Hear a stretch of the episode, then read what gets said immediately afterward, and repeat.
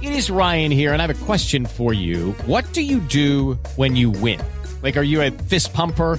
a woohooer, a hand clapper, a high fiver. I kind of like the high five, but if you want to hone in on those winning moves, check out Chumba Casino. At ChumbaCasino.com, choose from hundreds of social casino style games for your chance to redeem serious cash prizes. There are new game releases weekly, plus free daily bonuses. So don't wait. Start having the most fun ever at ChumbaCasino.com. No purchase necessary. BGW. Void were prohibited by law. See terms and conditions. 18 plus.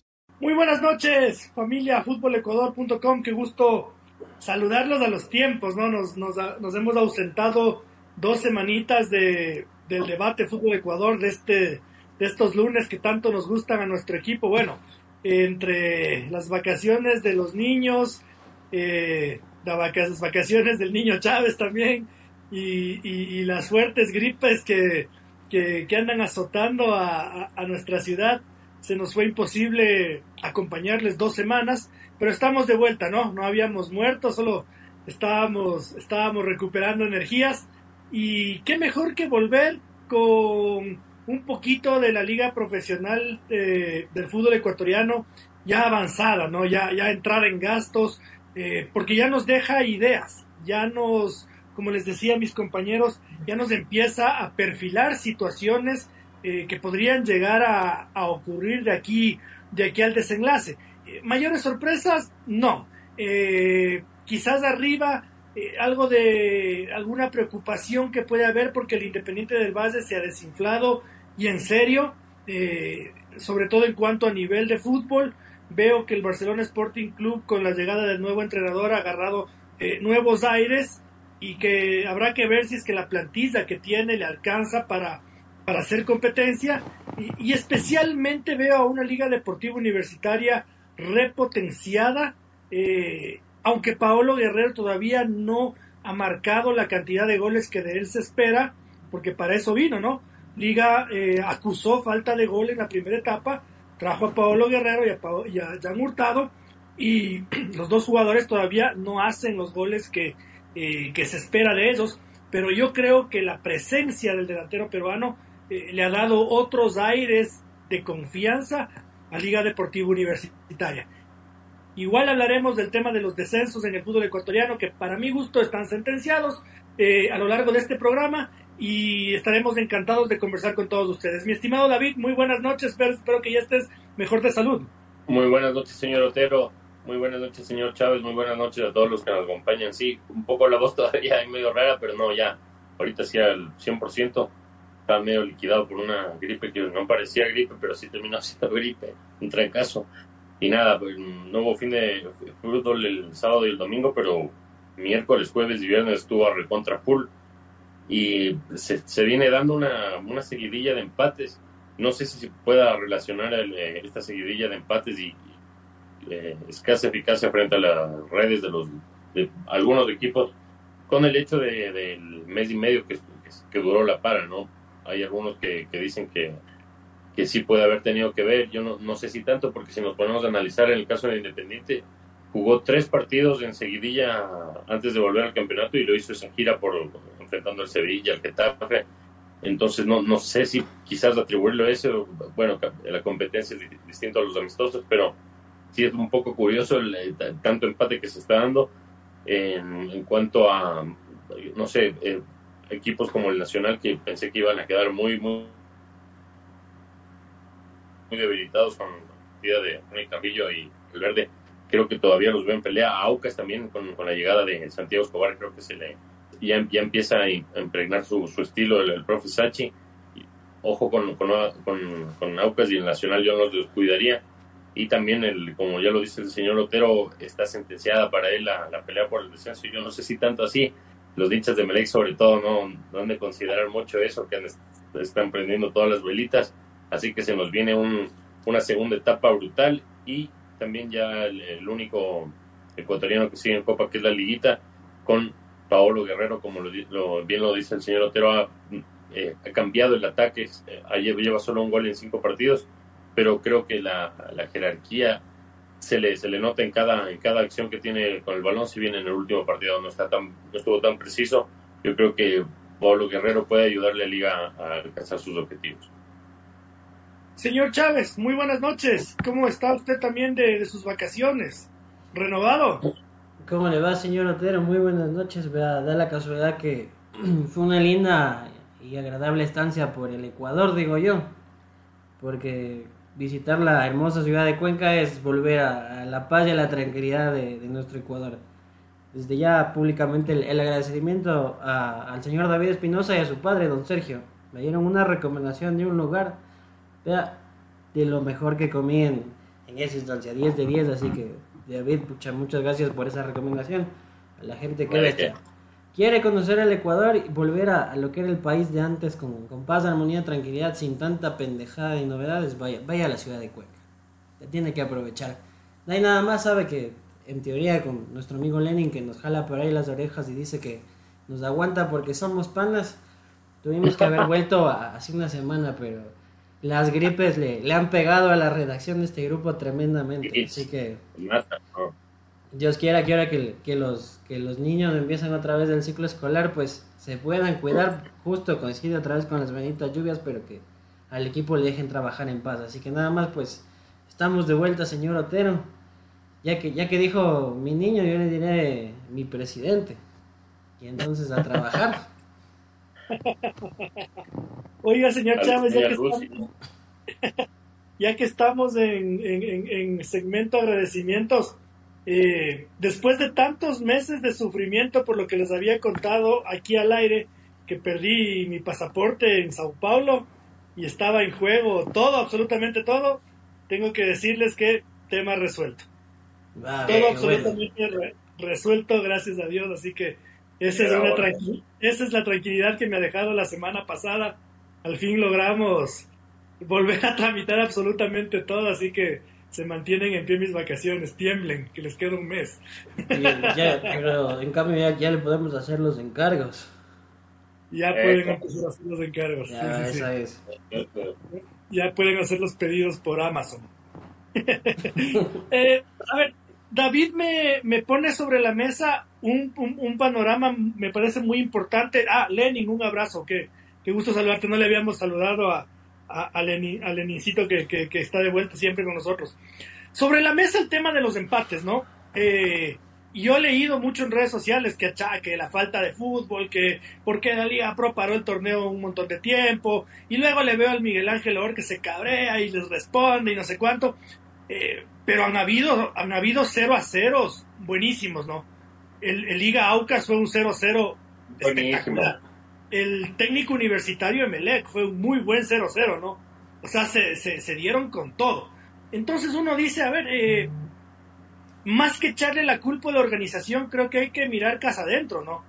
Porque cada entrenador y cada directiva tiene la responsabilidad de, dadas las circunstancias del torneo, sea cuales sean, mantener a su equipo en competición. Eh, Liga Deportiva Universitaria, por ejemplo, eh, parecía que no había hecho mucho durante el mes de par, eh, y resulta que vuelve y juega bien, y, resulta que se le ve aceitado. En cambio, el Independiente del Valle se va a Europa a jugar contra el Sevilla, como decían, un torneo casi oficial contra el Getafe, contra el Orlando Pirates. Y, y- y Santiago Morales nos explicaba que no se podían ir a Estados Unidos por la League Cup, eh, así con una humildad, ¿no? Y decía, todos decidimos irnos a Europa. Y él, eh, nada. Pero es que el Independiente del Valle es dramático el descenso futbolístico, David. Entonces yo no creo que la culpa sea de la organización, sino más bien de el Mushugruna, por ejemplo. Es otro, es otro Mushugruna y sin competición.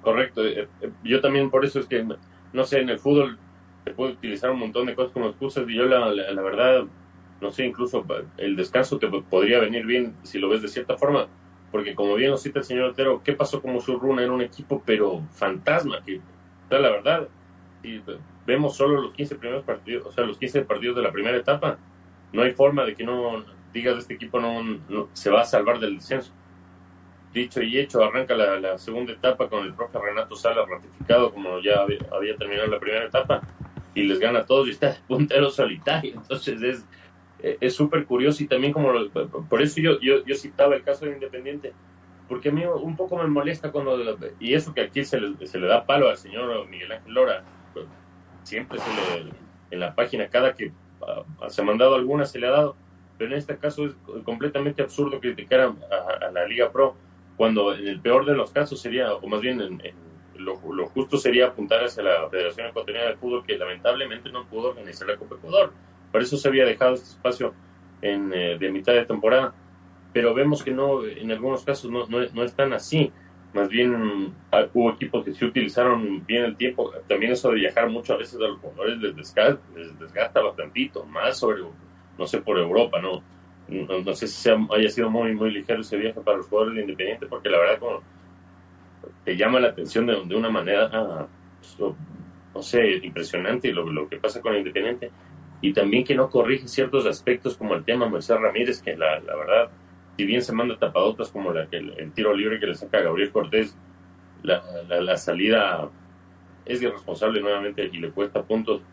Entonces, no sé si sea de apuntarle por ahí a la, falta de inactividad, a, la falta de actividad oficial, sino más bien a un mea culpa interno de, los clubes, ¿no? Porque eh, un poquito también creo que Independiente se, se durmió en los, laureles, entrenando al Sevilla y todo eso, y volvió como, no sé, pensando que iba a ser eh, cosa, de, cosa de niños del campeonato nacional, se ha encontrado con otra realidad y en cuanto a, sí, a la falta de goles, hay, hay veces que sí hay 0-0 que son partidazos, y como bien lo dice el señor Otero, el, el Aucas Liga fue un ejemplo de eso. Claro, se solo faltó el gol, pero yo creo que la, gente que asistió a ese estadio por lo menos fue satisfecha de, de, de su entrada, ¿no? Vea, señor Chávez, cómo se, se bajó de la camioneta este personaje, ¿no? Pero si nos saltaba con uñas y dientes cuando le criticábamos a Moisés Ramírez lo pedía para titular en la selección y ahora resulta que ya, ya, no es. Que vea cómo me hace quedar, pues, no, pero es dramático. Que no, no, no, o sea, yo a Moisés le, le, tenía toda la fe, pero o sea, no, entiendo por qué sigue, con, o sea, haciendo, más que, más que los errores, es la actitud que tienen los partidos. o sea, no puede estar de, de bravucón, de yo soy el que mando, yo soy el más bacán. No, ñaño, o sea, sí tienes que tener confianza en ti mismo, más siendo arquero, que tienes que tener voz de mando pero no ser el, eh, ¿qué es, huevón? No sé, hermano, se cree Elvis Presley, no, no sé, la verdad no, no entiendo cómo no han trabajado, eh, no se ha hablado en esa parte con Moisés, porque se pone como loca. Eh, hay una situación en la otra área y a veces se va corriendo. Con, se me recuerda cuando Vanguera se ponía como loca, cuando Pancho se ponía como loca, pero ya ellos de, de, más de edad, ¿no? A los 22 están haciéndose el, el guapo del barrio, la verdad. Moisés yo lo tenía para la selección, pero si hace esto contra Argentina, ahí. Venga, venga Burray. Sabe que. Claro, pero ¿qué vamos a hacer ahí? Esta, eh, esta vez no, no le voy a poner el audio del otro día, voy a ser más respetuoso, no tan cargoso como usted, pero yo creo que Moisés Ramírez abusa de una cosa, que Independiente no tiene otro arquero.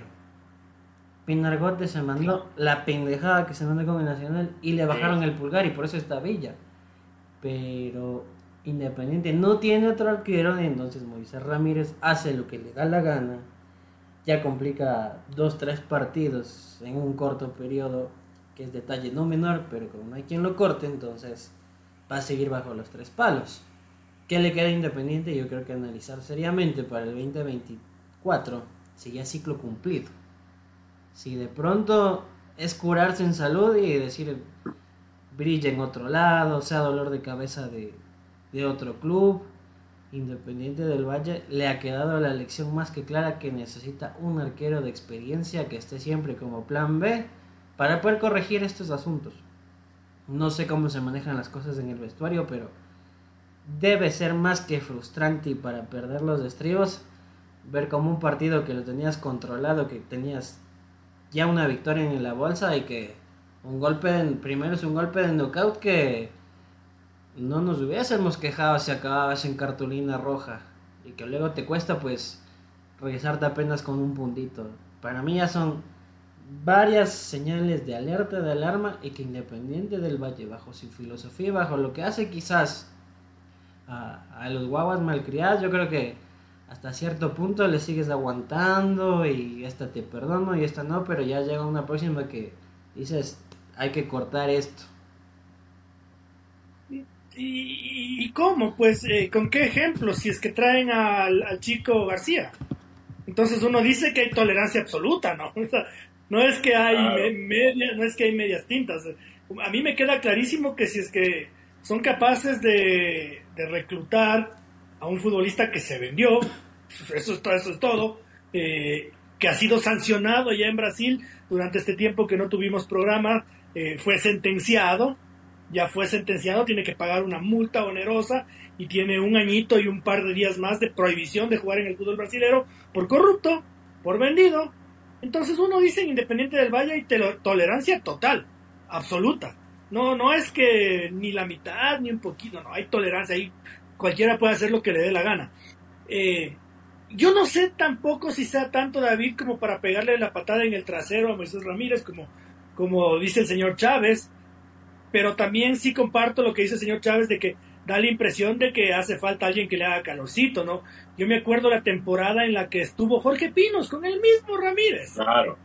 Tuvo que comer banca, ¿no? Porque el campeón titular de la Sudamericana es Jorge Pinos, no es Moisés Ramírez. Y siendo Eh, entonces, entonces, un cagadón, dos cagadones, tres cagadones, eh, aunque en esta temporada ya van 10 cagadones y uno se pone a, a sumar, eh, muchos de ellos que no terminaron en gol ni en perjuicio de- di- eh, directo del equipo, y, y- y Jorge Pinos iba y tapaba y se acababa el asunto y hasta que eh, no pongas los pies sobre la tierra, porque es evidente que lo de Moisés Ramírez es mental, no es de capacidad.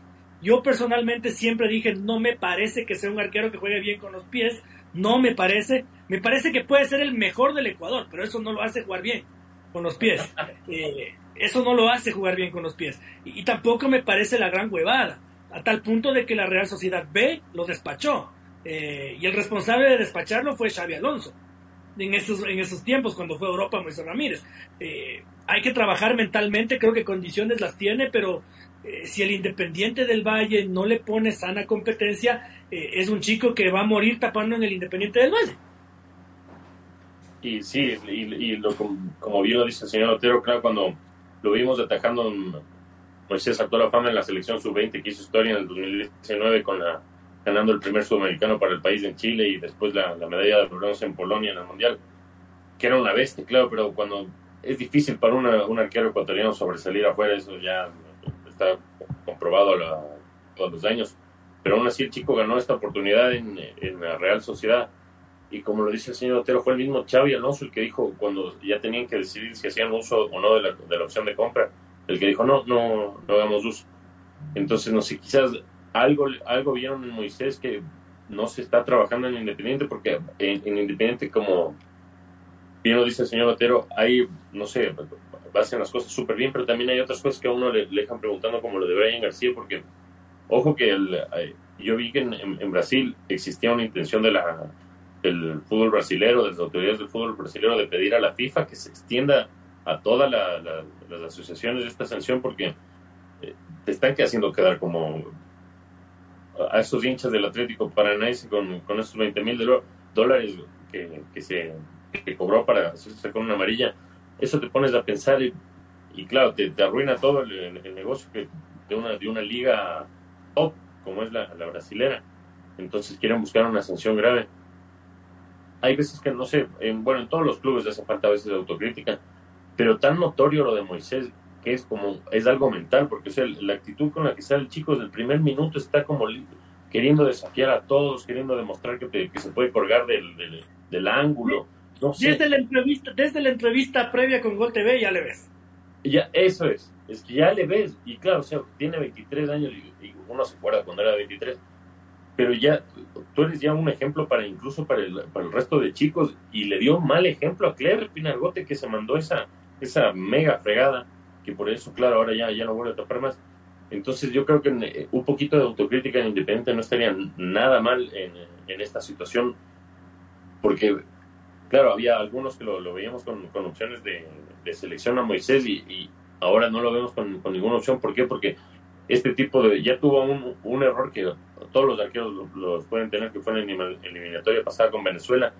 Si llega a tener dos errores, hay algunos que, arqueros que incluso de, de, de talla, de trayectoria gigante en Ecuador, como Giovanni Barra, él tuvo solo un error en la selección y chao, nunca más.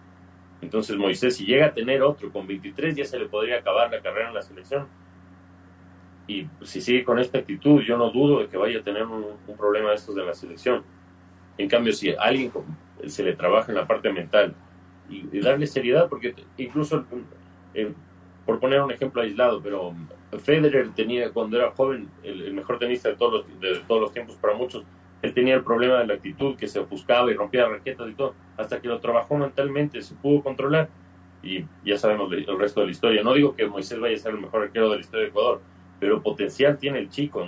No desperdicien ese potencial creyendo que las cosas van a mejorar por arte de magia o por, por ser independiente del equipo diferente. Es, es, es, un tema totalmente de cabeza y en el que yo creo que si es que el Independiente del Valle ha invertido tanto dinero en su formación y en la de muchos chicos, eh, debería preocuparse de, de, de, de personalizarle un, una terapia psicológica, ya lo hablábamos en este programa, no está mal, no es estar loco, no es ser un esquizofrénico, no, no, no, todos necesitamos terapia, yo creo que Moisés, eh, lo de él pasa por lo mental, porque además yo no entiendo, ¿no? Eh, al chico Pinalgote lo colgaron de los huevos con un error. Claro. Y, y, Moisés sigue atajando campante y van como 10, repito.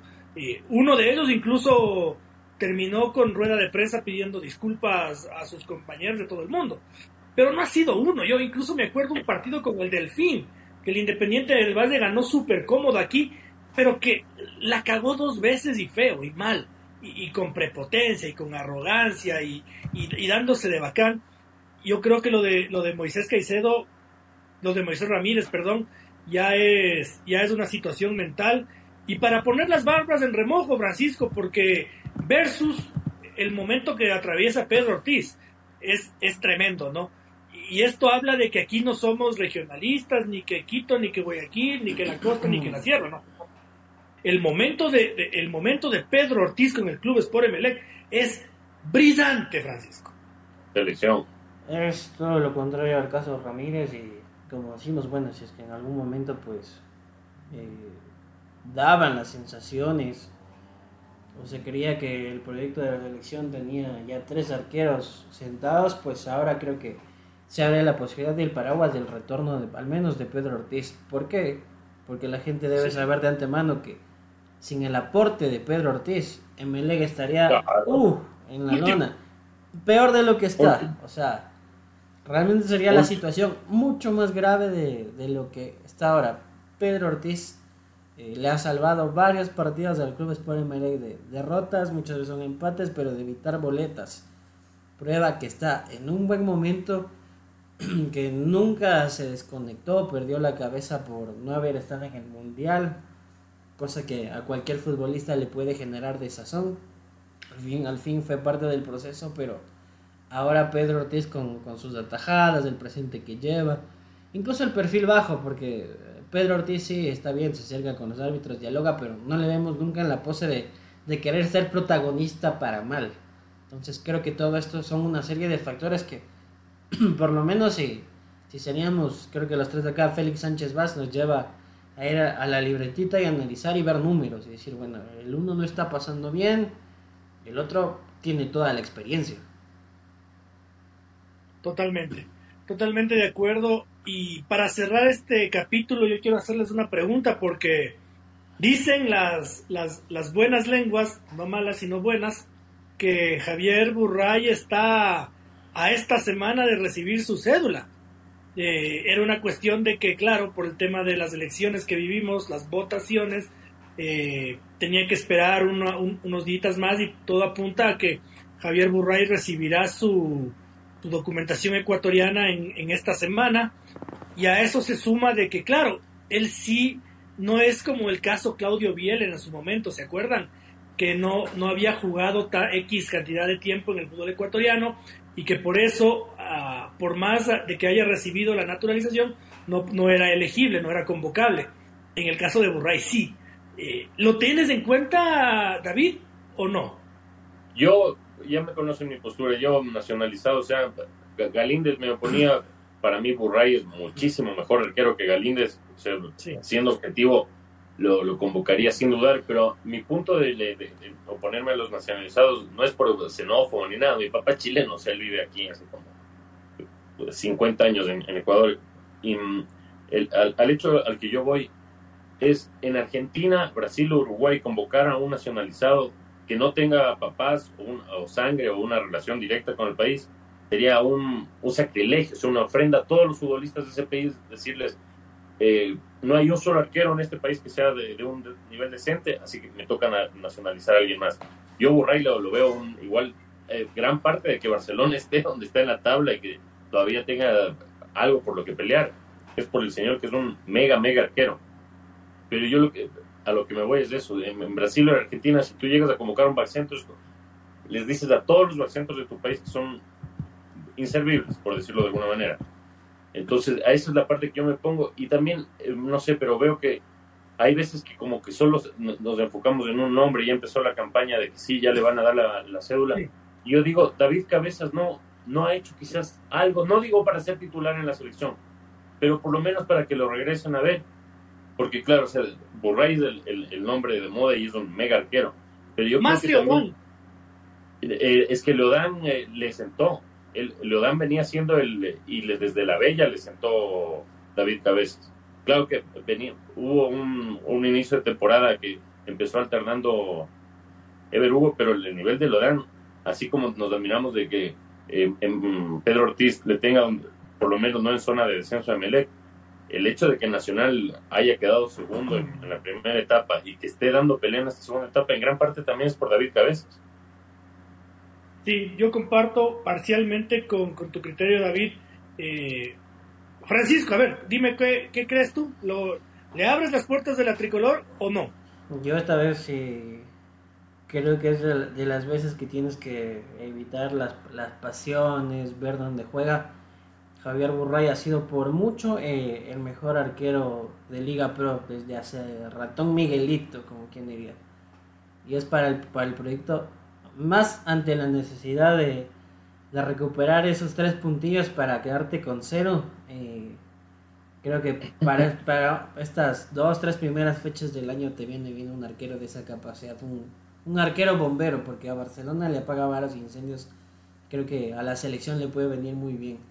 No sé si la idea sea quizás decir, bueno, tengo un nacionalizado, entonces nacionalizado por nacionalizado, de pronto para, para que no, no genere la incomodidad de decir, pero tenemos tanto talento nacional y tenemos a, dos naturalizados, pero a día de hoy si, me dicen yo sí lo convoco, de hecho yo lo perfilaría para que sea titular, eh, las condiciones están ahí, el, el nivel está ahí.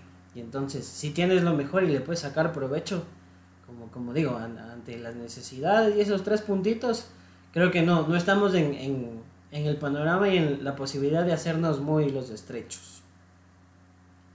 Yo, particu- yo particularmente me opongo pública y abiertamente a la convocatoria de Javier. Bien, Pública sabes. y abierta por dos motivos. Eh, primero, me parece que Javier Burray no ha hecho los méritos para estar en la selección ecuatoriana de fútbol. Me refiero a los méritos que sí han hecho Alexander Domínguez y Hernán Galíndez, eh, que son jugadores que han trabajado y han dejado mucho por la selección nacional. Eh, no se olviden que Hernán Galíndez eh, había cumplido y había hecho todo el trámite de, nacionaliza- de naturalización casi dos años antes de que le salga su cédula. Eh, y él decía, no, claro, como yo no juego en el Barcelona, como yo no juego en el Emelec, como yo no juego en la liga, a mí ya Facundo Martínez no nos llega. Pero hace como un año que hice el trámite, ¿no? Y, hace y tengo hijos y propiedades y declaraba públicamente que él va a vivir en el Ecuador y, espera, y, le creo, y le creo a Hernán.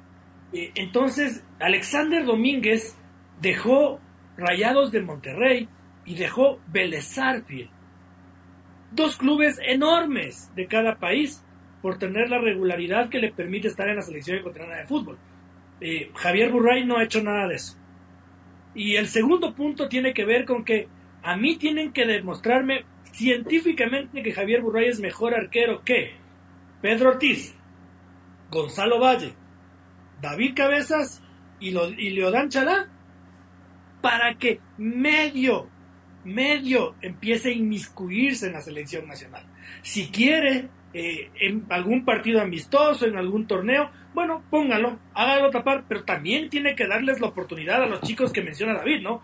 Eh, Él no, habla, él, él no hablaba de Gonzalo Valle. ¿Por qué no le damos la oportunidad a Gonzalo Valle? Es un arquerazo. Claro, no fuera- sí, sí, y, y ese pobre le viven peloteando. le- si no fuera por Gonzalo Valle, el Guayaquil City había descendido hace dos temporadas. Y ahorita ya estaría descendido, si no fuera por Gonzalo Valle. Claro, Sí, sí, no, fuera no. de a seis por partido. Si no fuera por David Cabezas y Leodán Chalá, el Club Deportivo Nacional no hubiera ascendido de plan. Seguiría en la Serie B. Entonces, a ver, los, los méritos, los méritos hay que, hay que los méritos, ¿no? Y la selección ecuatoriana de fútbol es la selección ecuatoriana de fútbol, pues. No la fundación de argentinos sin equipo en su país que vinieron a ser papi y jugador. No, no es. Entonces, yo les digo, yo públicamente me opongo a la convocatoria de Javier Burray.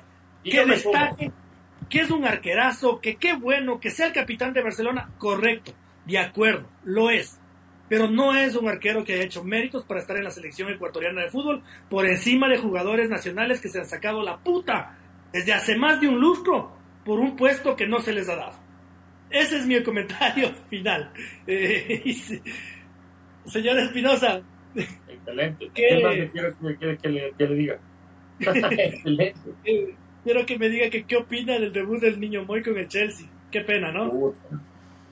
Qué, qué huevada. Y la- lo peor es que ese cargoso de Pakistán empezó a querer huevear de las puras del niño Moy. Si el niño Moy no se mete con nadie ahí, pero también el exceso de vehemencia, no sé, el, el, hecho de que el Chelsea sea un, un equipo que está en. Este sí es un equipo en, formación ahorita, o sea, todo se está probando nuevo con, con Pochettino porque salieron 11 jugadores, vinieron otros 12 jugadores. Entonces, claro, no, no, no era la, la, la forma que, que nadie esperaba que debute el niño Moy, pero también es bueno que en el primer partido ya Moisés te- tenga una probada de lo que le va a venir en cada, en cada partido, ahí lo van a ver con lupa, porque pudo haber pasado al Chelsea o al Liverpool, igual la- el nivel de, de presión y de críticas iban a subir, pero el hecho de ser el, el jugador más caro en la historia de la Premier League, no, no, no, no, le van a perdonar nada, y claro, era- éramos conversando en mi casa hoy justo y, yo le digo es que tuvo un, yo decía tuvo un error que nunca tuvo un error de estos en el Brighton. O sea tan tan grave el, el error. Prácticamente no, no justo le pasa o sea en su primer fucking partido con el Chelsea algo que no nunca lo había hecho con, con el Brighton. Entonces sí es, es bravo es brava la situación del Chelsea también pero yo yo yo confío en el, en el talento del niño Moy la personalidad y creo que esto lo, lo, lo, lo va a hacer más fuerte, seguro lo va a hacer más fuerte. Ahora, Francisco, yo leía en futbolecuador.com eh, declaraciones de Mauricio Pochettino, que, que claro, eh, si es que dirige al Chelsea es porque es uno de los mejores entrenadores del mundo, pero a mí me parece una fantochada lo que ha dicho el técnico, ¿no? Un, un mamarracho, un payaso, porque, ¿por qué? Porque es responsabilidad de él, pues ponerle a un chico, ponerle a un chico que llegó hace cuatro días. Es, no sé si culpa, pero es responsabilidad de él. Y se lava las manos olímpicamente el desgraciado, ¿no? Vende, vende humo, Poch, pero era a lo que se tenía, porque en Tottenham lo vimos tantos años que sí, que Poch, Sí. que juega, que bla, bla, bla, bla, bla. Y la cierta es que para el tiempo que estuve y lo que se consiguió eh, es parte de. Vamos, vamos a ver cómo le va en el Chelsea. Yo creo que lastimosamente, vamos a decirlo así, el, el Chelsea día de hoy vale paloma. El niño muy quiso hacer lo que hacía habitualmente en el Brighton y resulta que cuando recibe la bola tiene un compañero a tres metros de lado y se queda con cara de, pero dame el espacio para jugar, pues hombre, no estés al lado mío como, como, como niñera. Entonces, ojalá puedan adaptarse y dar las condiciones para que de, de a poquito ese equipo funcione, ¿no? Tan, tanta culpa así decir, es que el niño muy jugó mal y vale carpeta, no. No fue así. No, pero el Fue- técnico-. Pero el técnico tiene que asumir su responsabilidad. Claro, El no técnico decir, debería ser- pregunté y me dijo, ¿Cómo se no va. llama? Más... Yo, yo, yo, yo, le, yo, le, yo le contrato a usted y a los tres días le pongo a cubrir Barcelona Liga. Y, y- y No. lo hace mal. Y, y le culpo. No, No. pues. Como usted dice, pues por, por eso mismo hay entrenadores de, de talla y otros que, que está bien, tienen el cartel para pasearse por muy buenos equipos, pero que los objetivos que consiguen son mínimos. Ahí está también el, el lado canallesco del asunto. me parece, me parece una infamia lo que, lo que ha declarado Mauricio Pochettino. Cuando leí, le juro, señor Espinosa, que se me arruinaron tres horas del día de hoy cuando leí su nota de Mau- porque era así, qué cara de tuco el hijo, el, el desgraciado, qué, qué hijo de madre, güey. Claro, O sea, llega hace cuatro días evidentemente no conoce a sus compañeros, evidentemente después de haber estado en Londres encerrado en un hotel esperando durante siete días una transferencia que para él tuvo que haber sido un tormento, eh, llega a entrenar y a los cuatro días a la cancha y, y el otro le culpa. Le dice, pero es que él me dijo que sí estaba para jugar. No, pues entonces también él te va a decir con quién quiere jugar, pues. Claro, y, y, y y qué- puesto ponerle. Y no es aparte, no, no es Cristiano Ronaldo ni Messi, o sea que le dices, ñaño, ¿cómo estás para jugar? Estás. Moisés tiene 21 años, pues loco, habla serio, huevón. Niño, prácticamente, son un adolescente, un chico en formación. Y claro, él, si a él le preguntas a Moisés, te lanzas de, de- de- de- del edificio por demostrar tu cariño por el Chelsea, se- probablemente capaz lo hace, ese loco, pero no, pues. Él, eh, es en- está en, en, en Pochettino decidir cuándo lo, mandó al ruedo y claro, le mandas al ruedo des- después de que tu querido Enzo también se, se, el penal que era clave, en un momento clave del partido, y lo mandas de ahí a Moisés con unas instrucciones, no sé si estaban tan claras, porque el pobre Moy estaba haciendo, volviéndose loco ahí atrás. Entonces, claro, a mí también no sé si se confundió con el inglés o cómo habrá sido la nota, pero también cuando dije, a ver, a ver, a ver, ¿cómo es esto? Yo le pregunté y estaba bien. Y me dijo que sí estaba para jugar. ¿Cómo, cómo tu huevada? Pues, bueno, no eres vos el entrenador, que eres el... Claro, ñaño, yo también me quedé así. Entonces, bueno, que, que, que pequemos más bien de, de exagerados con esto de, de Pochettino para que la huevada no pase a mayores, pero sí me llamaron poderosamente la atención. Igual, pues esa parte de yo le pregunté y estaba listo para jugar. Ojalá que no sea culpa. una. Claro, claro, le culpan, man. Y aparte, Culpa. aparte dijo fue un tremendo impacto negativo y toda la huevada. Se me dio como arroparle, arroparle, no le arropó. Y claro, o sea, como, como fue el fichaje más caro, ahora de- no sé, capaz lo dejan ahí, entonces, no sé, una, una señal un poquito preocupante de entrada esas, esas declaraciones de Pochettino, pero yo creo que con el talento del, del niño Moy se va a ir ganando poco a poco a la gente, claro que tiene que ayudar al equipo también, pero yo creo que él, lo- él- él lo va a lograr, él lo va a lograr. No, no tengo ninguna duda de las capacidades de Moisés, pero me parece que este tipo de, Francisco, este tipo de, de linchamientos mediáticos que puedes llegar a sufrir Sí. por decisiones equivocadas de su entrenador, sea cual sea el equipo, eh, Dios no permita que genere un efecto Harry Maguire. No, no, no, no, no. Pero es que en su momento, pero es que en su momento Maguire fue el defensa central más caro del mundo y toda y como usted mismo decía, todas las todos los, los- los- las lupas y todos los reflectores están sobre Harry Maguire y la caga y la caga y la caga y, a mí me preocupa mucho que vaya a llegar a pasar esto, especialmente después de las declaraciones de este de este señor Pochettino. Yo creería que, bueno, casa adentro tienen la semana para trabajar y, y se van a tomar los correctivos también.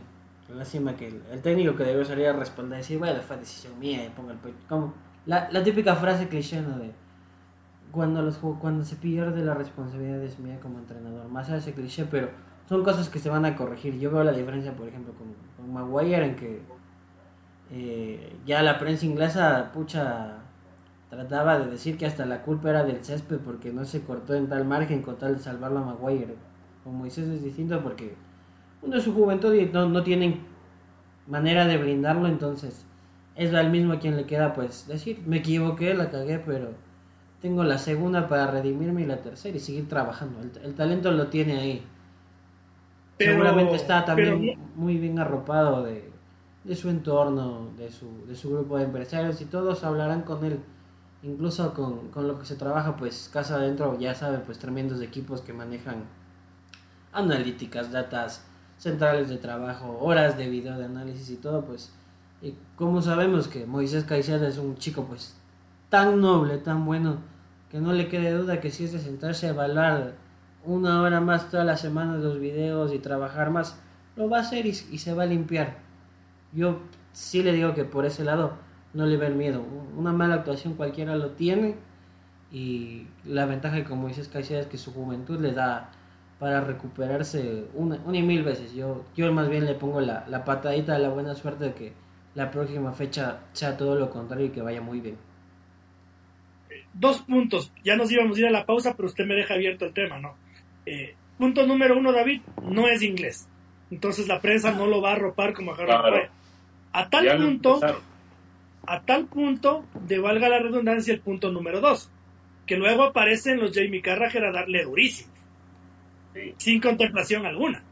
Entonces, eh, y punto número tres, yo no me acuerdo a Moisés que estaba teniendo una mala, una mala actuación. Desde que él debutó en Independiente del Valle nunca había hecho un mal partido. No, Entonces, no. tal vez como que la vara está muy alta, sí, es el primer partido en mi vida que le veo jugar mal a Moisés Caicedo. Y claro, y, y justo eso es lo que yo decía, ese justo en el primer partido hace algo que nunca ha hecho Moisés. Es que yo me acuerdo ser el- el- la máxima cagada que me acuerdo del Brighton fue cuando se jaló el penal, pero ya en, en la definición eh, que era, era como 16 de 16 esa huevada. eh. No me acuerdo y- cómo era, que fue tremendo, pero ya jalarte un, un- un penal es ya, o sea, ya. Pero este en Ya. cambio fue un, un error que un error de cálculo que, que incluso a Moisés cuando lo, lo analizaban en base a la- con base en las estadísticas y lo comparaban con Declan Rice decían Moisés no tiene no tiene puntos débiles eso decían o sea para que te digan de un jugador en la Premier League que no tiene puntos débiles que nunca la cagaste o sea literalmente nunca la cagaste entonces, en el primer partido y encima, claro, hay un video ahí que Lucas Paquetá un poco le empezó a huevear, se le metió. Creo que Moisés también tiene que ahora saber esa parte. Ahora los otros los rivales que incluso a veces le sonreían y le daban la mano cuando les quitaba la pelota limpiamente, ahora le van a tratar de, trabajar psicológicamente desde el primer minuto en el que lo ven, porque hay un video, hay un video en el que Lucas Paquetá le, le celebra un, saque de banda en la cara justo antes del, del penal que comete y por eso Moisés un rato a uno de sus compañeros le dice yo, yo me encargo de la marca de, de Lucas y pasa lo que pasa. Entonces, claro, todo esto eh, va a ser un mundo nuevo para, ha empezado a conocer un mundo nuevo, va a estar en un mundo nuevo y no nadie va a tener piedad por, por ser niño muy y por, por lo que tiene 21 años. Pero insisto en que por el talento que tiene Moisés, yo creo que está listo a la altura del desafío. Lo que sí me preocupa un poco es que yo no estoy tan, tan seguro de que sus agentes es- es- siempre estén pensando en lo mejor, ¿no? Para él, porque si te pones a analizar futbolísticamente por 6 millones de, de- de dólares, la opción de Liverpool era por donde la veas mejor, o sea, por, por donde la veas era mejor. Entonces, sabe eh, que sabe que el, el- el- justo eh, al día siguiente de que parecía que Liverpool se lo llevaba le escuché a Santiago Morales una entrevista con, con Match Deportes eh, y él decía Moisés habla todo el tiempo con nosotros y con y con Michel Deller y, y les adelantaba no decía no creo que vaya a fichar por el Liverpool esto es un día después de que parecía que estaba Claro. listo ¿se acuerda señor Espinosa que ya tuvimos estaba las- con la camiseta. 10 de la noche aquí, ya estábamos listos con todo, todo preparados y se, y se cayó. Y al siguiente día, Santiago Morales y explicaba, ¿no? Esto en referencia a lo que usted dice, él decía, lo que pasa es que Moisés ya comprometió su palabra. Eh, y, y- y a, esta, a, a la, a- a la hora en que Morales declaraba, todavía no había la contraoferta del Chelsea, ¿no? Eh, o sea, seguía siendo la propuesta de Liverpool la más alta.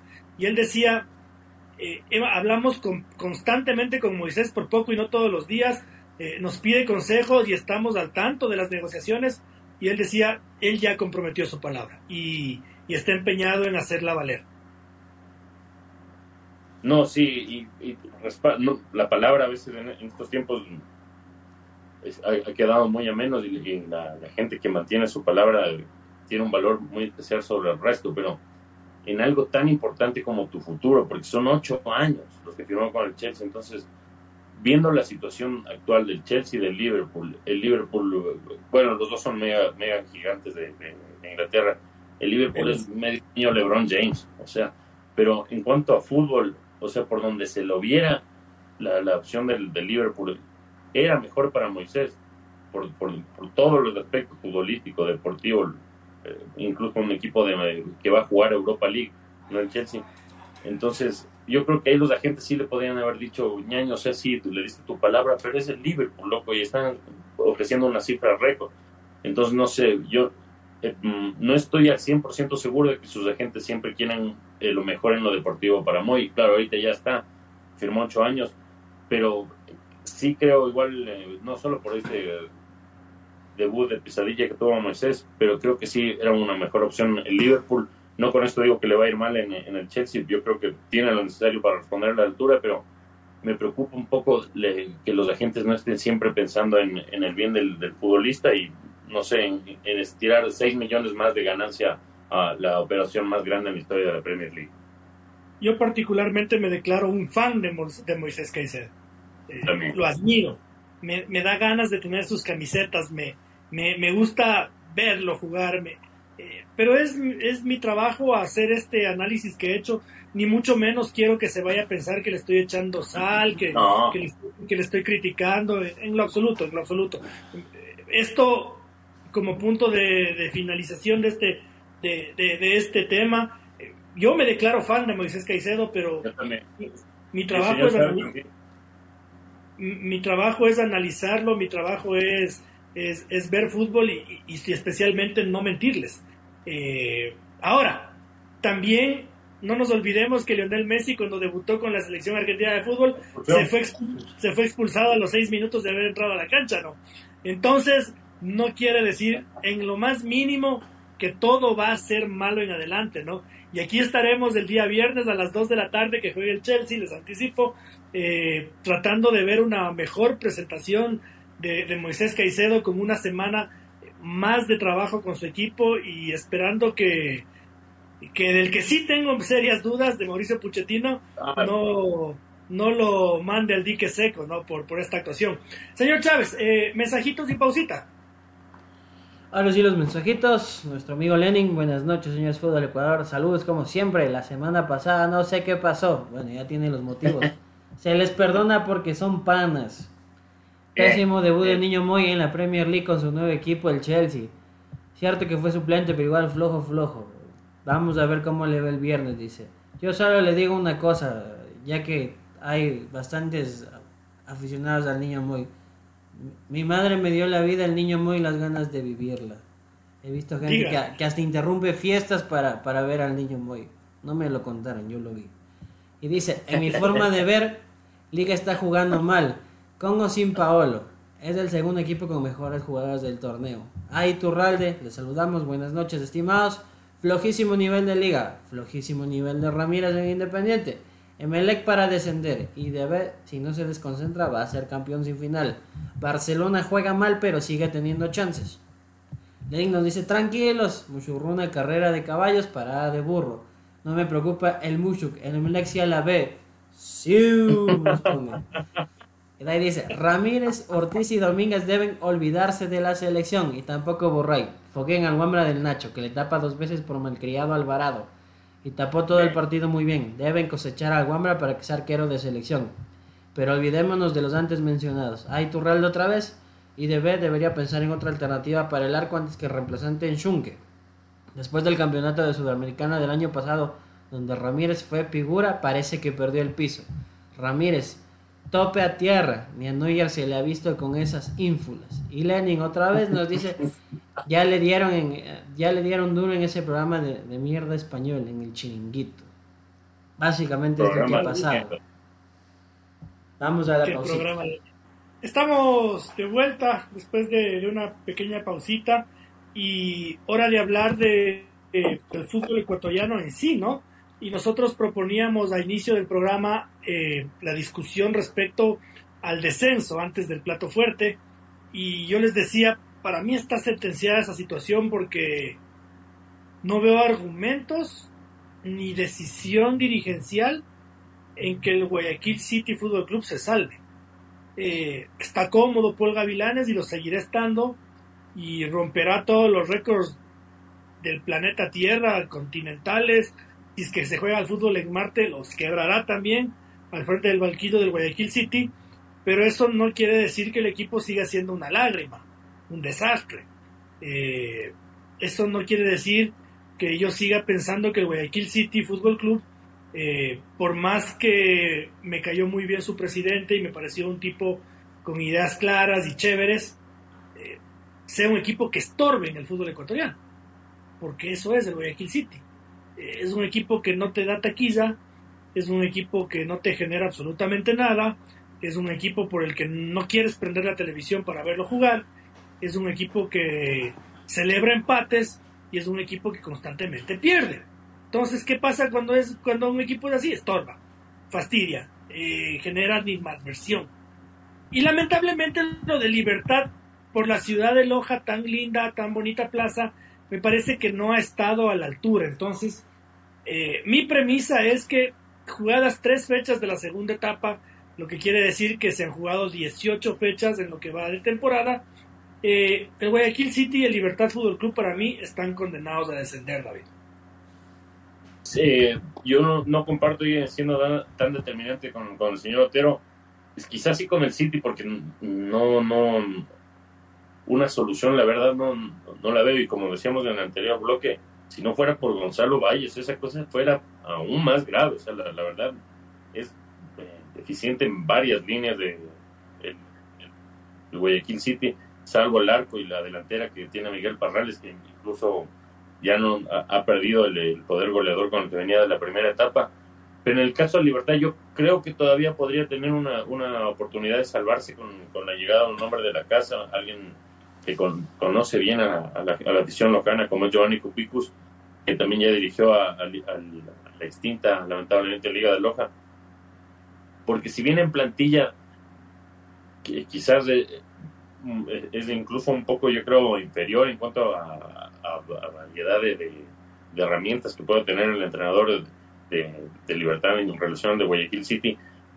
En conjunto no se lo ha visto tan mal al de Libertad como sí se lo ha visto Guayaquil City, que a veces no te muestra nada. A Libertad yo lo he visto partidos que, claro, se le escapan sobre la hora, pero los estuvo dominando, incluso le, le, le tuvo a veces contra las cuerdas a, a su rival. Entonces yo sí creo que Libertad podría ser el, el, causante de que a la hinchada de Melega a fin de año tenga una, una, una gran decepción. Pero también, eh, si es que a, a Melec no le, no le estuviera persiguiendo esta maldición de las lesiones y toda esta cosa extra fútbol que está viviendo también que le complica tanto, yo lo, le vería más complicado a Libertad, pero por todo lo que vive el mundo de Melec, por las lesiones, lo de Miller Bolaños que no se sabe cuándo mismo va a, regresar, y este otro tipo de aspectos extra futbolísticos como jugadores que no, no quieren atenerse a la disciplina del entrenador. Yo ahí también le veo una oportunidad como para que Libertad saque un, un respiro, porque a Emelec, seamos sinceros, ya le voy cubriendo algunos partidos y, estos dos de la primera etapa y la verdad no, no, es preocupante. O sea, claro, tiene, tiene más nombres, pero es bastante preocupante. Entonces, con Guayaquil City no, yo lo, también lo, como dice el señor Otero, yo lo veo el súper favorito a descender, pero en cuanto a libertad no. Así que yo le veo ahí que puede ser un, causante de problemas para Emelec, sobre todo por las situaciones de extra fútbol que vive Emelec, que aparte de la, disciplina y, todas las situaciones de deudas que quizás algunos les le atribuyen a la, a la gestión de, a la, a la directiva pasada de Nasir Nemi, también otros le atribuyen a la poca capacidad de gestión del actual liderado por, por José Pilegui, yo creo que, que Melec la, la, puede pasar mal, la puede, se le están conjuntando algunos factores de Melec que como lo decíamos, si no fuera por Pedro Ortiz, estuviera último. Ahora, Francisco, en esta discusión también, viendo la tabla, tan lejos no están el Gualaceo y el Cumbayano. De hecho, están a un punto nomás del Club Sport Emelec. Eh, también podríamos decir que entran en el mambo, más allá de que yo me mantengo en mi posición de que no veo salvación para, para el Guayaquil y el Libertad. Yo diría que en el caso de, de Cumbayán no entra en ese limbo porque por lo menos son parte de un proceso. De Gualaceo sí, usted me dirá, pero Leonardo Vanegas también llegó a un proceso. Con la diferencia de que el propio entrenador lo dijo, sus, sus refuerzos que pidió para el segundo semestre llegaron tarde. Entonces, se han demorado en el proceso de adaptación y demás. Y es lo que impide desarrollar quizás a Gualaceo el fútbol que ya lo vimos la temporada pasada y que vimos por tramos eh, en el primer semestre de, esta Liga Pro. Solo por ahí vería un punto de quizás de inflexión de decir, esperemos un ratito más. ¿Por qué? Y, por, y entiendo por qué usted se juega que Libertad es el segundo. Porque si bien Cumbicus es un hombre de, de, del sur del país, cariño a la ciudad, no querer eh, que el fútbol lojano se quede sin, sin máxima división, pero eh, es el tercer cambio eh, de un entrenador en la misma temporada. Y por lo general sabemos que la lógica manda a veces en el fútbol, da que cuando se da un cambio tras otro, tras otro, los resultados no tienden a, a mejorar como uno esperaría. Puede conseguir un par de puntos, sí, puede venir la escalada, pero quizás no en la magnitud para lograr la salvación. Sé que gente como igual, como nuestro amigo Lenin, por, por su camiseta amarilla, por ser hincha de dice Melec se va a la B. Yo pienso que Melec tarde o temprano va a acabar de pegar la sacudida. Y aunque sea arañando, pero se va a lograr salvar. Quien realmente a mí me genera interrogantes es Guayaquil City. A día de hoy le damos por descendido, es cierto, no se ve fútbol. Eh, tienen un plantel como para pelear otras cosas, pero no se ve en cancha. Eh, medidas incomprensibles como renovación de el cuerpo técnico, cinco años más, Dios sabrá para qué. Pero ya, ya hemos visto en años anteriores que, incluso en el propio debate, el Guayaquil City se va a descender, el Guayaquil City desciende, este año desciende. Y en las últimas fechas no sabemos cómo carajo lo hacen, pero logran la permanencia. Entonces, quizás eso nos obliga a poner las barbas en remojo unas dos, tres fechas más creo que con, un poquito más avanzado el calendario y viendo cómo progresa la acumulada, eh, al menos uno de los dos nombres que usted dio, señor Otero, lo vamos a ver bastante condenado ya. Yo digo que, el club Sport Emelec no, porque más allá de, de este morbo natural que todos puedan o podamos tener por ver descender a un grande, es algo que siempre resulta novedoso, burlesco, todo lo que ustedes quieran decir. Pero más allá de eso, el, el Emelec tiene, tiene plantel.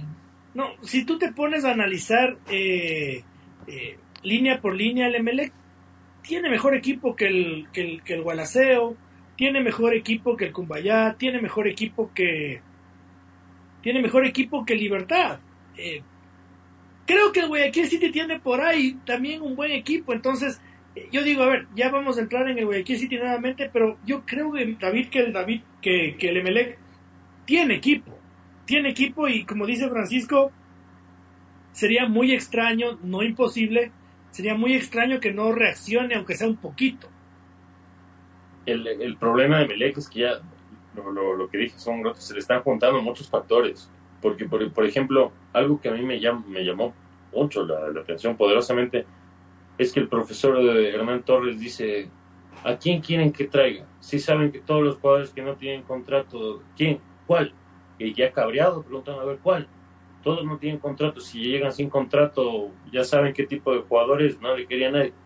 Paz sale Aníbal Chalá después presentado oficialmente.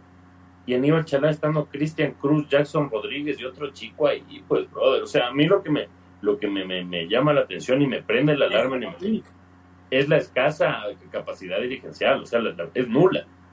Y no, no, no tengo nada contra el señor Pilegui ni nada. Incluso algunos podrían eh, decir que eh, tengo, estoy a favor de Nassim Neme, pero por eso es que yo también sí digo que la gente no debe ser ingrata con los directivos que les dan cosas de sus clubes. No de, porque a, a, Neme en los últimos meses de su cuestión empezaron que no, porque todo era, ay, el tío acaba los tíos cuando salía con alguna de sus frases pero ya le, fue mal el último año y empezaron, no, que ahí está, que miren cómo deja el equipo, que está en Soleto y toda la nota. Pero eh, eh dejó con Dixon Arroyo, ¿no? Y con contrato. Y con Sebastián Rodríguez. Con Sebastián Rodríguez y con, y con contrato, ¿no? O sea, no, no, no que cojan y rompan el contrato. Entonces, el, el hecho, esta situación de Chalá la cito porque en serio necesitaba un lateral izquierdo en eh, Melec, porque de ahí empecé a ver que decían que es extremo eh, Aníbal Chalá. ¿Y dónde? ¿Dónde jugó de, extremo? Disculpen. Porque creo que ya le están poniendo en tus condiciones de 10 también. No, no, no. Aníbal Chalá, buen lateral izquierdo. Sí, eh, campeón en México. incluso cuando salió para el Nacional, un, buen jugador, un buen lateral cumplidor. Te puede llegar a aportar en ML. Pero solución no es ni a bala. O sea, no, ni a bala. Michael Carcelente podía ser solución, claro, recién se, se incorporó a los entrenamientos esa es otra cosa. Aparte de la escasa capacidad de, dirigencial de la, de la directiva liderada por Piley, si le suman estos factores, que es como la, lesión de Miller para mí es un golpe, o sea, si fuera hincha de Melec, eso estuviera contrabajoneado. Aparte que hay periodistas que en Guayaquil te dicen, ya vuelve Miller, ya vuelve Miller, y de ahí te dicen, te dicen la verdad que no, que le falta bastante, entonces también esa huevada creo que le afecta un poco al hincha que le estén ahí huevoneando con las cosas de las lesiones entonces se junta la escasa capacidad dirigencial de gestionar el factor lesiones de figuras y el, el- bueno, lo de la hinchada creo que le va a apoyar, pero también le puede jugar en contra de esas presioncitas cojudas de los hinchas cuando van a molestar a los complejos. Entonces yo por eso sí prendo, prendo ahí la, no sé, la señal de alerta en Emelec, que alguien se va a tener que poner las pilas, no sé si Clever Fajardo, quién irá a hacer, porque Pilegui de fútbol se- está demostrando que sabe muy poco, pero si no toman cartas en el asunto pronto, Emelec, cuidado, y se, y se termina yendo a la B, y claro, sí, todos, ja, ja, y bacán, y nosotros también, quizás no, algún meme, alguna cosa nos haga reír, pero ya hablando en serio como periodista, si se va Emelec y sube Búhos, ahí les quiero ver con un partido católico Búhos ahí los fines de semana en vez de Emelec, a llorar, así no, no joderán. Por favor, señor Pilegui, pónganse las pilas y por el bien del fútbol ecuatoriano, métale fe a esa huevada y métale cabeza también. Claro, es que ¿qué hacemos? ¿Qué hace- No, no solo, no solo Ya no se ¿no? cubre esa huevada. ¿Qué hacemos con un Guayaquil City contra Imbabura? Claro, No, pues. a llorar. ¿Qué hacemos con un Católica, con un Católica Imbabura? No, no, difícil. No, no, no. Tan, tan, sigo pensando que el Emelec no, no debería ser candidato al descenso, pero tan mal eso a la administración que a David Francisco se le olvidaba, ¿no? Eh, Jaime Lloví. Jaime Lloví no, no es la solución, pues. Eh, y yo leí en Twitter incluso un, un mito que se va haciendo verdad, porque pasan los días y seguramente se le ha hecho la pregunta y no hay respuesta, de que todo nace a partir de una linda entrevista que le hizo mi amigo Joaquín Saavedra La Yoya, y él, y él, y él, y él- y él hablaba de, por qué no volvía y de qué es, y, que- él quisiera, y que es hincha del MLE. Claro, ¿no? Dos días después, ¡pum! La Yoya viene MLE. Entonces, claro, es un, es un mito urbano que se va, se va, nos va dejando la idea de que es verdad, cuando yo creo que el, que el Club Sport Emelec necesitaba un poquito, no sé si más de jerarquía, porque a la Yoya le sobra jerarquía, ¿no? Pero quizás algo que sea un poco con un jugador que tenga un mejor presente, Francisco. Yo creo que es fruto de, a ver, el, el feo romanticismo que tenemos, ¿no? Porque sí, pues da, da las coincidencias, das una entrevista, sí, quise tener un segundo ciclo.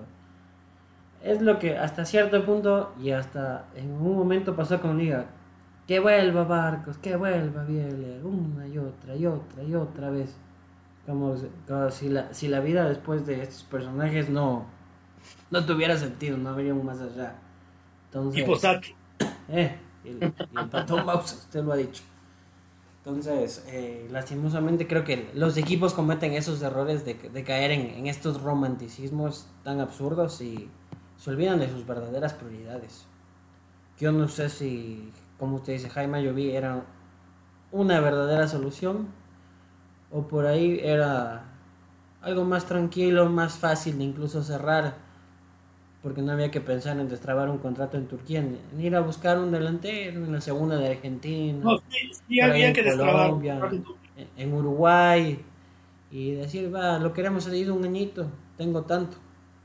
Seguramente para, para esos mercados emergentes donde las economías son todavía más complicadas que las de acá, era un, llévese, con gusto lo, lo arreglamos. Y tenías otro tipo de características. Eh, apelar a, yo creo que el- estando en el 2023, a, a ese romanticismo de, es que fue el goleador en tal época y se ponía el equipo al hombro y por poco y desde la oreja le salían los goles para salvar los muebles cuando necesitábamos, no, no aplica ya en el fútbol moderno. Y mientras los dirigentes no se saquen, pues yo creo que ese tipo de, taras y contagien a, a sus hinchas con este tipo de decisiones, pues los fracasos están a la vista. Ahora, David, a lo que vinimos, ¿no? Eh, era el tema central de, este programa y lo sigue siendo. Yo quiero hablar de- del efecto Paolo Guerrero, ¿no? Le- leí, escuché y leí el comentario de un televidente hoy que decía que la liga juega muy mal y yo discrepo. Discrepo y me parece que la llegada de la jerarquía, la personalidad y especialmente el sacarle responsabilidades a otros jugadores de Liga Deportiva Universitaria que se veían como muy eh, preocupados de hacer el gol cuando no es su real función, eh, ha permitido que, que el fútbol en liga empiece a, a ser cada vez más agradable. Eh, eh, más efectivo y sobre todo que los resultados empiecen a dársele. Me parece muy importante la presencia de Paolo Guerrero porque yo siempre he sido una persona que al que le gusta mucho analizar la función del 9 y a mí se me, se me han burlado y me han caído con, con todo cuando yo decía, oigan, si Marlon de Jesús es malísimo definiendo, estoy de acuerdo pero es un delantero súper importante porque baja pelotas, porque juega de espalda, porque choca contra todo el mundo. Entonces, Marlon de Jesús y Carlos Garcés siempre en mi equipo. Y guardando las enormes distancias, me parece que ese es el efecto primario que ha tenido Pablo Guerrero en liga. El, deja, deja que yo me encargo de eso. Tú a lo tuyo. Vos, Renato, a desbordar. Vos, Alvarado, a, a ser talentoso. Vos al Sugaray afuera del área lo que te dé la gana. Adentro, yo, papás. Déjenme a mí tranquilo. Y sí, coincido yo con eso, la verdad, porque mm, eh, Paolo aparte te soluciona, a veces se pone a centrar. Con, con un toque te soluciona, te, te cambia de frente. La calidad eh, en un toque la demuestra Paolo. Y claro, eh, si se puede valorar eso de un delantero cuando Marlon de Jesús no la metía, porque ahora otra vez le está metiendo de dura en, en Perú en Paolo Guerrero, claro que se pueden valorar esas características e incluso ver cómo, apreciar cómo, cómo ha impulsado al, ataque de, Liga a liberarse más. Pero hay, hay, situaciones que yo sí aprecio y no sé si será porque, porque también hay, comentarios, ¿no? que no, no le dan la pelota a Paolo. Y yo noto quizás en algunos jugadores y en situaciones que no están decidiendo bien, por quizás una como voluntad excesiva de, lucir. No, no, quiero, no, no, quiero que se me interprete mal y que, piensen que estoy diciendo que le quieren opacar a, opacar a Paolo, no. Sino que el hecho de verle a Paolo ahí, decir, por ejemplo, Renato Ibarra en el último partido con el Nacional, coincido yo que ha mejorado, eh, el, juego de liga no, no es tan deficiente como dijo nuestro amigo televidente, porque por poner un ejemplo, que claro, con el Nacional, eh, con, con Aucas en el 0-0, ese partido estuvo para cualquiera pero con el Nacional la liga lo dominó por completo. Claro, faltó el gol, pero lo dominó por completo, ni siquiera tuvo ni una, ni una, ni una, no Vida, pudo haber estado en, una maca que daba lo mismo. Entonces, lo que sí veo es que a veces, por ejemplo, Renato Ibarra, cuando tiene para dar el pase, quiere pegarle el mismo. Alexander Alvarado a veces también tiene para dar el pase, le quiere pegar el mismo. Eh, esto, eh, Ezequiel Piovi, a veces que él, él no, no suele ser tan así, también le quiere pegar el mismo. Entonces veo que muchos les quieren pegar el mismo, incluso el mismo Lionel Quiñones, a veces que ha estado centrando muy bien.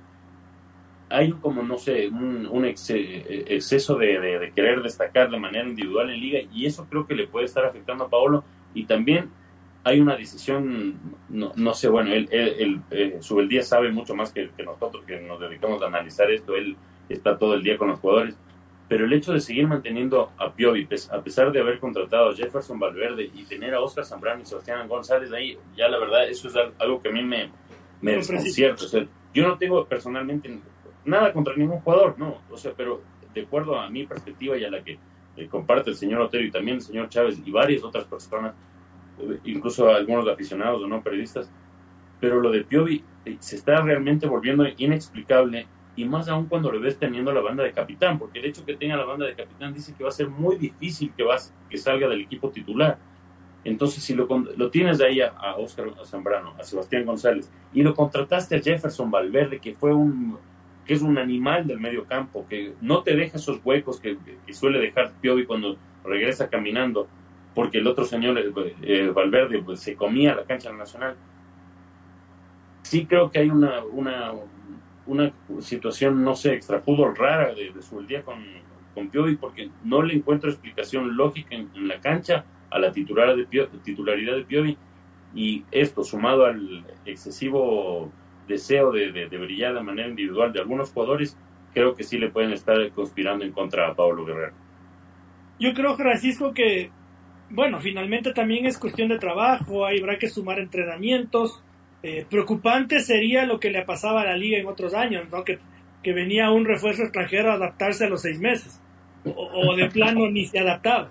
Bueno, Paolo se, se, lo ve adaptado, yo le he visto eh, incluso dar asistencias de gol que no han terminado en gol, que lamentablemente no le van a subir a sus números porque no acabaron en gol, pero ha hecho no menos de unas cuatro o cinco asistencias de gol que eh, Alexander Alvarado, Renato Ibarra, eh. Al Sugaray las han desperdiciado. No sé si ha iniciado jugadas que han terminado en penal. Me parece que lo de Pablo Guerrero es súper positivo eh, y en virtud de eso yo sí creo que en cuestión de, de tiempo irá corrigiendo este tema que dice David porque yo también sí comparto en que veo mucho ímpetu. Eh, no sé si egoísmo o ganas de sobresalir como, como dice David, pero sí un ímpetu, un ímpetu como que eh, Desbordado. Sí, un atolondre, un, ato- un, atol- un atolondre inexplicable, Francisco. Sí, como, como ustedes lo mencionan, quizás el, el factor Pablo Guerrero le da- ya, ya le da otra cara, la jerarquía de un jugador de, de selección, de la clase de, de Pablo Guerrero, da otra cara, obviamente.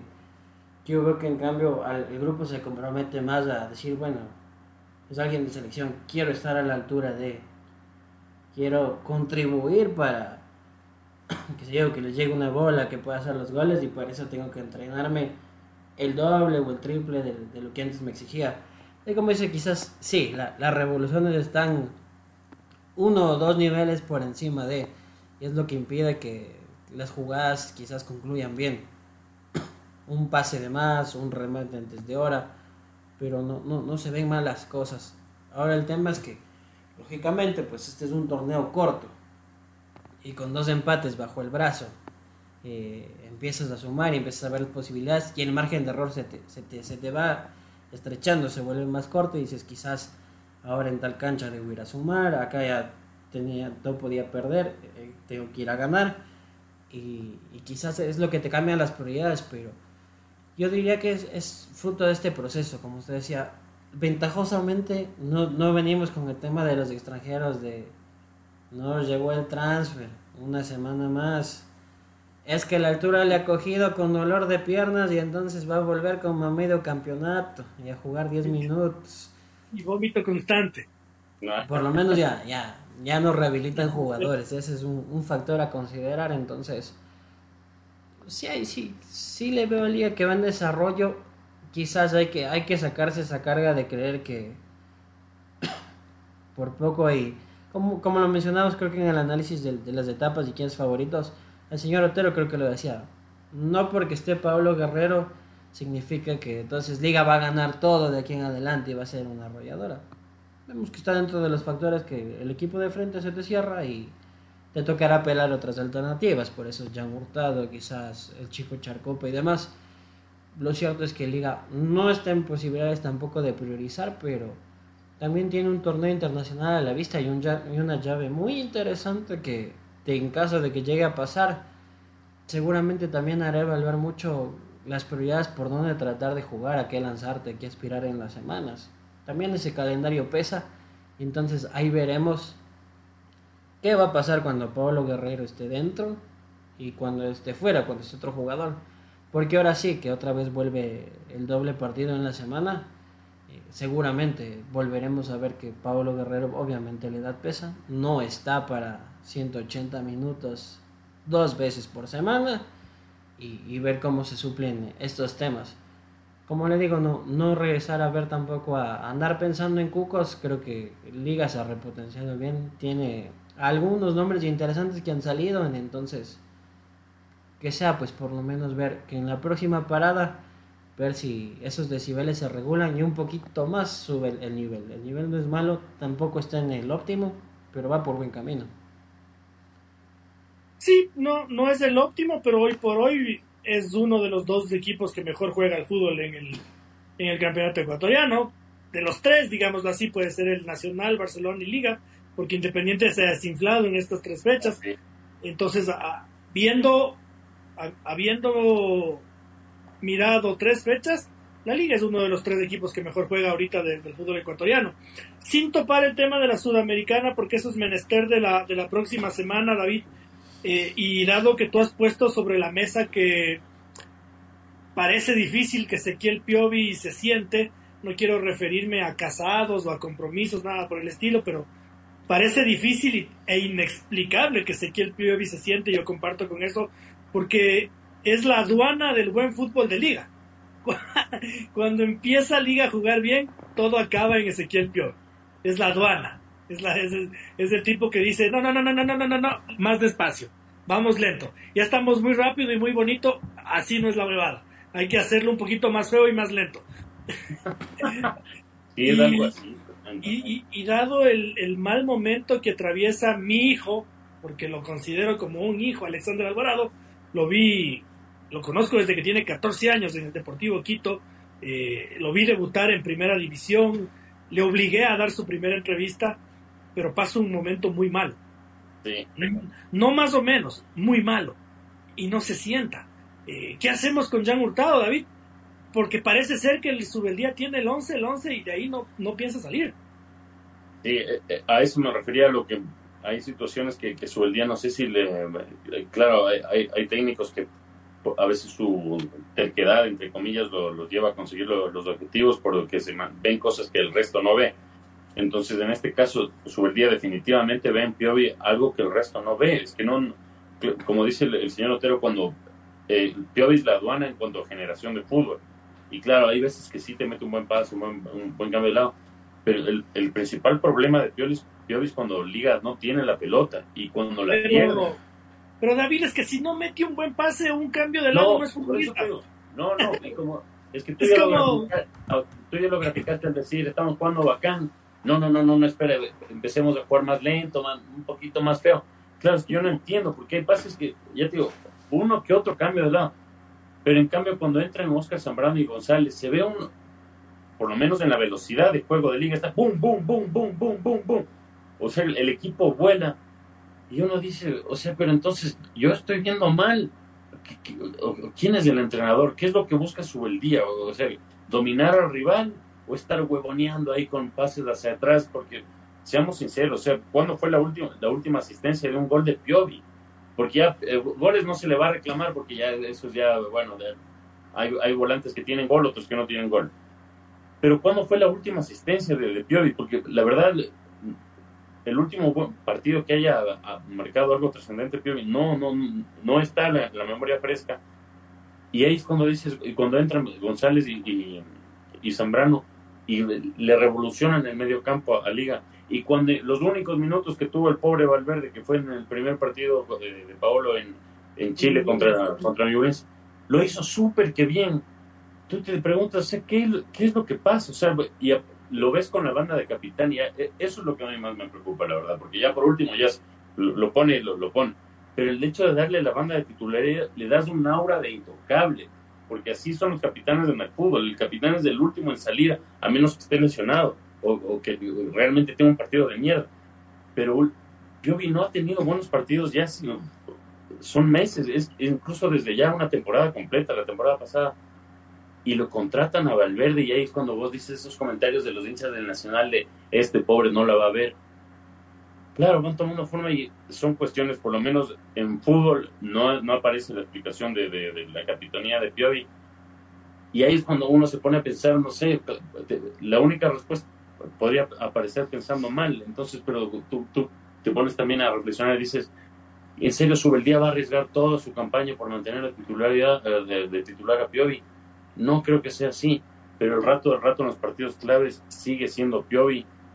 Y yo, claro, la verdad no quisiera que fuera así, pero el jueves contra Sao Paulo el titular debe ser Piovi, Martínez y alguien más. Piovi, entonces usted. Claro, yo no, pero yo te digo, este Ah. jueves sube el día Yo te pone a Piovi, Martínez y alguien más. Piovismo. Yo pensé que después de mandarle a la verga decía para mí Piovi. No, no, para mí no, pues para mí Martínez, Zambrano y González, chao, se acabó. Chao, se acabó. Eh, acabó. y, y- y la pregunta que no contestó el señor Espinosa, que conteste el señor Chávez. ¿Dónde le, hacemos, ¿Dónde le hacemos un hueco a Jean Hurtado ahí? Ah. Si, si, Alex, si Alexander Alvarado y, y, y Piovi parecen intocables, y yo digo, a ver, porque si es que Piovi es intocable, es porque el sistema es intocable. Eh, Porque sin Piovi tiene que cambiar de sistema. Y si es que Alexander Alvarado es intocable, quiere decir que no hay espacio para otro delantero. Claro, Es- bueno, se entiende que por Alvarado siempre va a estar ahí o Johan Julio Walter Chalado. A mí me Pero queda, va a jugar siempre me queda, me queda claro que Jan Hurtado va a aparecer cuando digan, Paolo, ¿estás cansado? Entra, entra, entra Jan Hurtado ahí. Ya te mandamos una pelota o correrás como loco. Sí, o sea, sin ser malo es, es así, queda clarísima la lectura. Lastimosamente, pues, eh, Jan Hurtado no es un delantero. Área área puede aprovechar muy bien los costados, pero ya le es que no, no hace falta ser brujo o adivino. Ahí está el cambio y cuente con que va a ser así.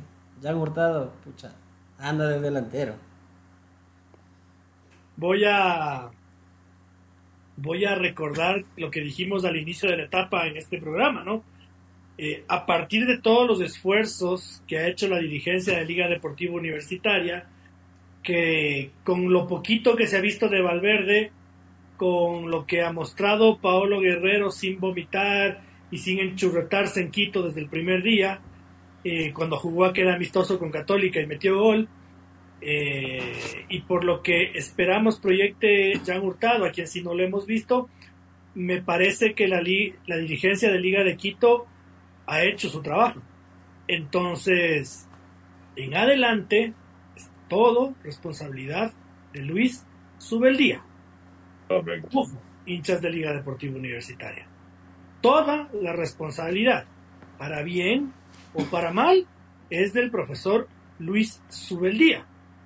Porque además yo me acordaba en la última rueda de prensa y decía, oigan, pero ¿por qué nadie le pregunta cuál es el fin con Piovi? Claro, y después me acuerdo de las mandadas a la verga a los colegas, en algunos casos por imprudencia y en otros casos no por imprudencia. Y, Y se dice- me pasa. y dices, y se me pasa, pues y dices, claro, ¿cómo le preguntas a un tipo que te va a mandar a la verga? O, o, o que se va a agarrar y se va a ir de la conferencia de prensa por, por hacerle una pregunta bastante lógica, ¿no, profe? ¿Qué buscamos con Luis Ubeldía? ¿Qué le da al, perdón, qué buscamos con Ezequiel Piovi? ¿Qué le da a Piovi? Dígame usted, porque capaz, como dice David, acá el tonto soy yo, el que sabe es usted. Eh, pero nadie le hace esa pregunta, no sé si por compromiso o porque nadie quiere que le manden a la verga. Pero, claro, todo termina siendo responsabilidad de, de Luis Subeldía en adelante. Eh, señor Espinosa, ¿qué se le queda en el tintero? Eh, sí, eh, había visto el, el mismo viernes anterior eh, el video y se sacó hoy la, la noticia en Fútbol Ecuador porque la verdad me pareció demasiado bacán la charla que tuvo Kendry Páez con, con Damián Díaz al final del, del IDB de Barcelona cuando terminó caldeado esa nota porque eh, sí, de lado y lado estaban los ánimos de ahí de más y también a veces Independiente peca un poquito de, de, de sobradez, a veces, a veces como todos los equipos, pero justo en el momento en el que estaban de lado y lado armándose la trifulca, me pareció vacancísimo que Damián Díaz le cogiera a Kendrick y le dijera, ve, Wamara, ¿qué estás haciendo? Ven, ven acá. Y después ya se ponen a conversar, se cambian las camisetas y algo, Kendrick le dice ahí con la mano, dice que, y el Quito le coge la cabeza y le dice, este Wamara ya. La verdad, una imagen vacancísima de- eso es fútbol. O sea, el, el- el estarse dando a- patadas y huevadas, eso no es fútbol, eso, a la gente que le gusta la violencia. Estas imágenes como Damián Díaz y lo de Kendrick Páez, eso es la, esencia del fútbol diferencia de años de 21 entre los dos y creo que juegan pichangas a veces en Guayaquil e incluso Damián Díaz le, le aconsejó ahí para que no, se esté metido en problemas de más.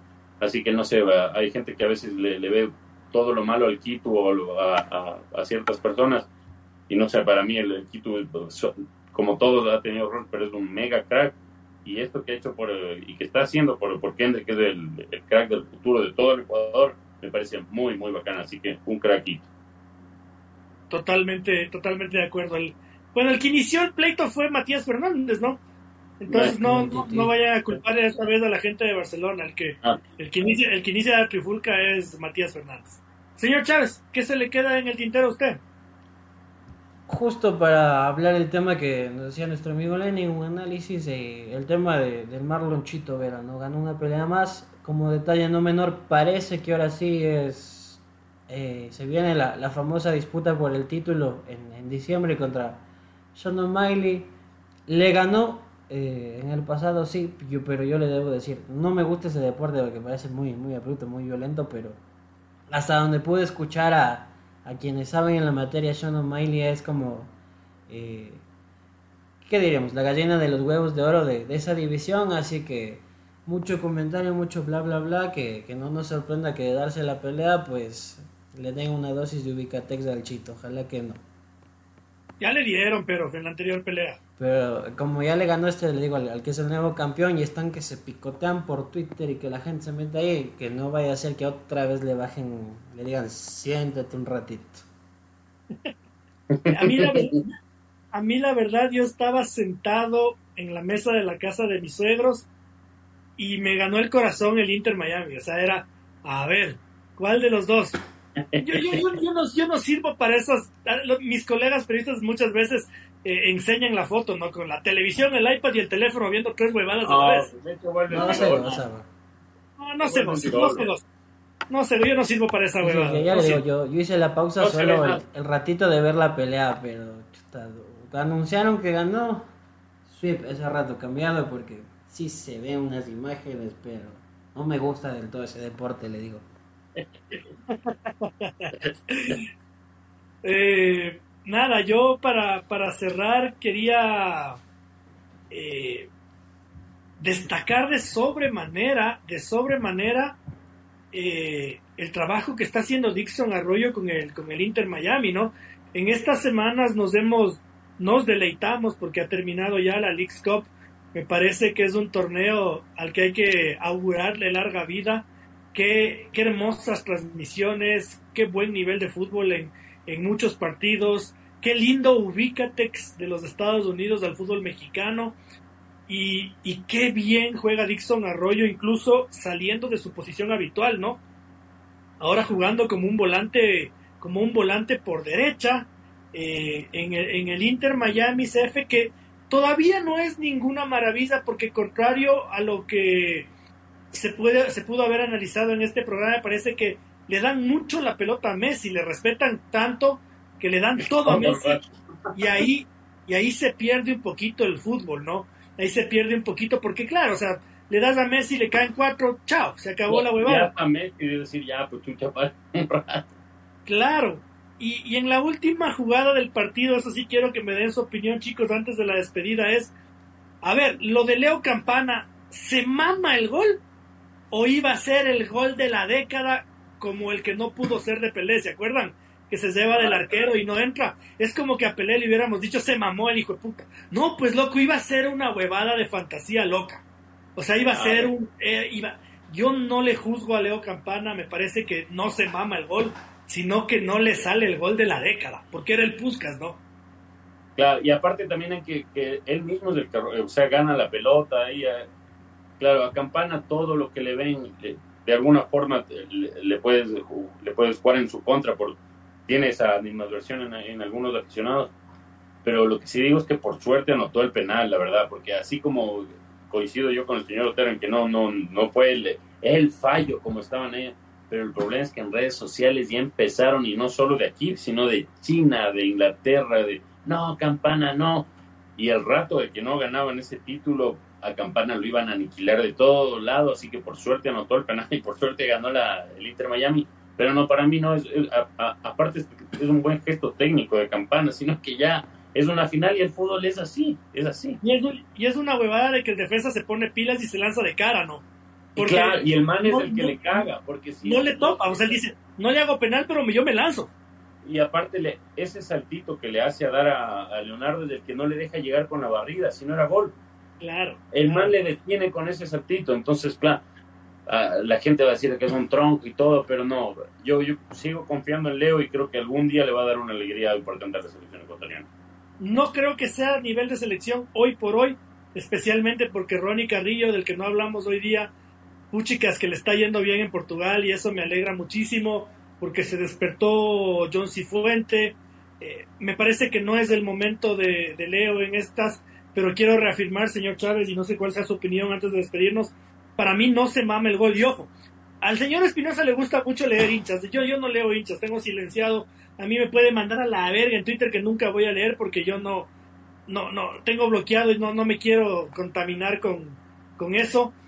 Pero yo leo periodistas, periodistas afamados, hinchas de Barcelona encima más, sacándole la chucha cuando yo no creo que se mame el gol, insisto. Para mí iba a ser el Puskas del año. iba a ser un golazazaz. Yo creo que quizás calibró mal el rato que pateó la primera vez antes de la barrida.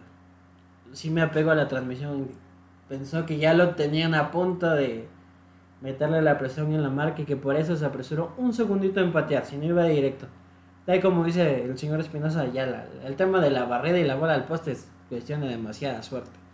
Pero así decir que bestia, es que cómo se mama el gol, paquete, no, no. o sea, tampoco, tampoco exageremos porque es- creo que es fácil hacer leña del árbol caído. Correcto. Señor Espinosa, gracias por habernos acompañado esta noche y que tenga una buena semana. No, gracias a usted, señor Otero. Gracias por el alcohol igual. Gracias, señor Chávez, por el doble trabajo. Gracias a todos los que nos acompañaron esta noche. Y nada, no se olviden de seguirnos el próximo lunes, que estará uh, con toda la, eh, la feria, la fecha del campeonato y con lo que habrá ocurrido con Liga y Sao Paulo en la Copa Sudamericana. Nos vemos el próximo lunes. Señor Chávez, muy buenas noches. Gracias por los controles y sus opiniones. Gracias a mis compañeros, a la gente que nos acompaña, al amigo Lenin, a, a, a Iturralde por, por acompañarnos. Dios mediante, nos vemos el próximo lunes. Mientras tanto, los chicos a ponerse pilas que, que vuelven las clases también. Sí, sí, ya ma- mañana, mañana tengo la inauguración del del pollo, ya. A, a clases. No le- el día lunes el señor Espinosa estaba mal de, de salud y me pedía que le reemplace. No podía, estaba con el guau, No. Mañana, mañana vuelve a clases, que tengan un lindo año escolar los niños. Familia Fútbol Ecuador, muchas gracias por habernos acompañado esta noche, quienes nos han televisado por Twitch y quienes se van a sumar en las próximas horas a las plataformas de, de podcast, en Spotify y en Apple Podcast. Sepan ustedes que nuestro trabajo es por y para ustedes y que como medio independiente tenemos la bendición y la facilidad de sentarnos aquí, hablar de muchas cosas que en el día a día no se dicen. Un fuerte abrazo y Dios mediante nos vemos el próximo día lunes.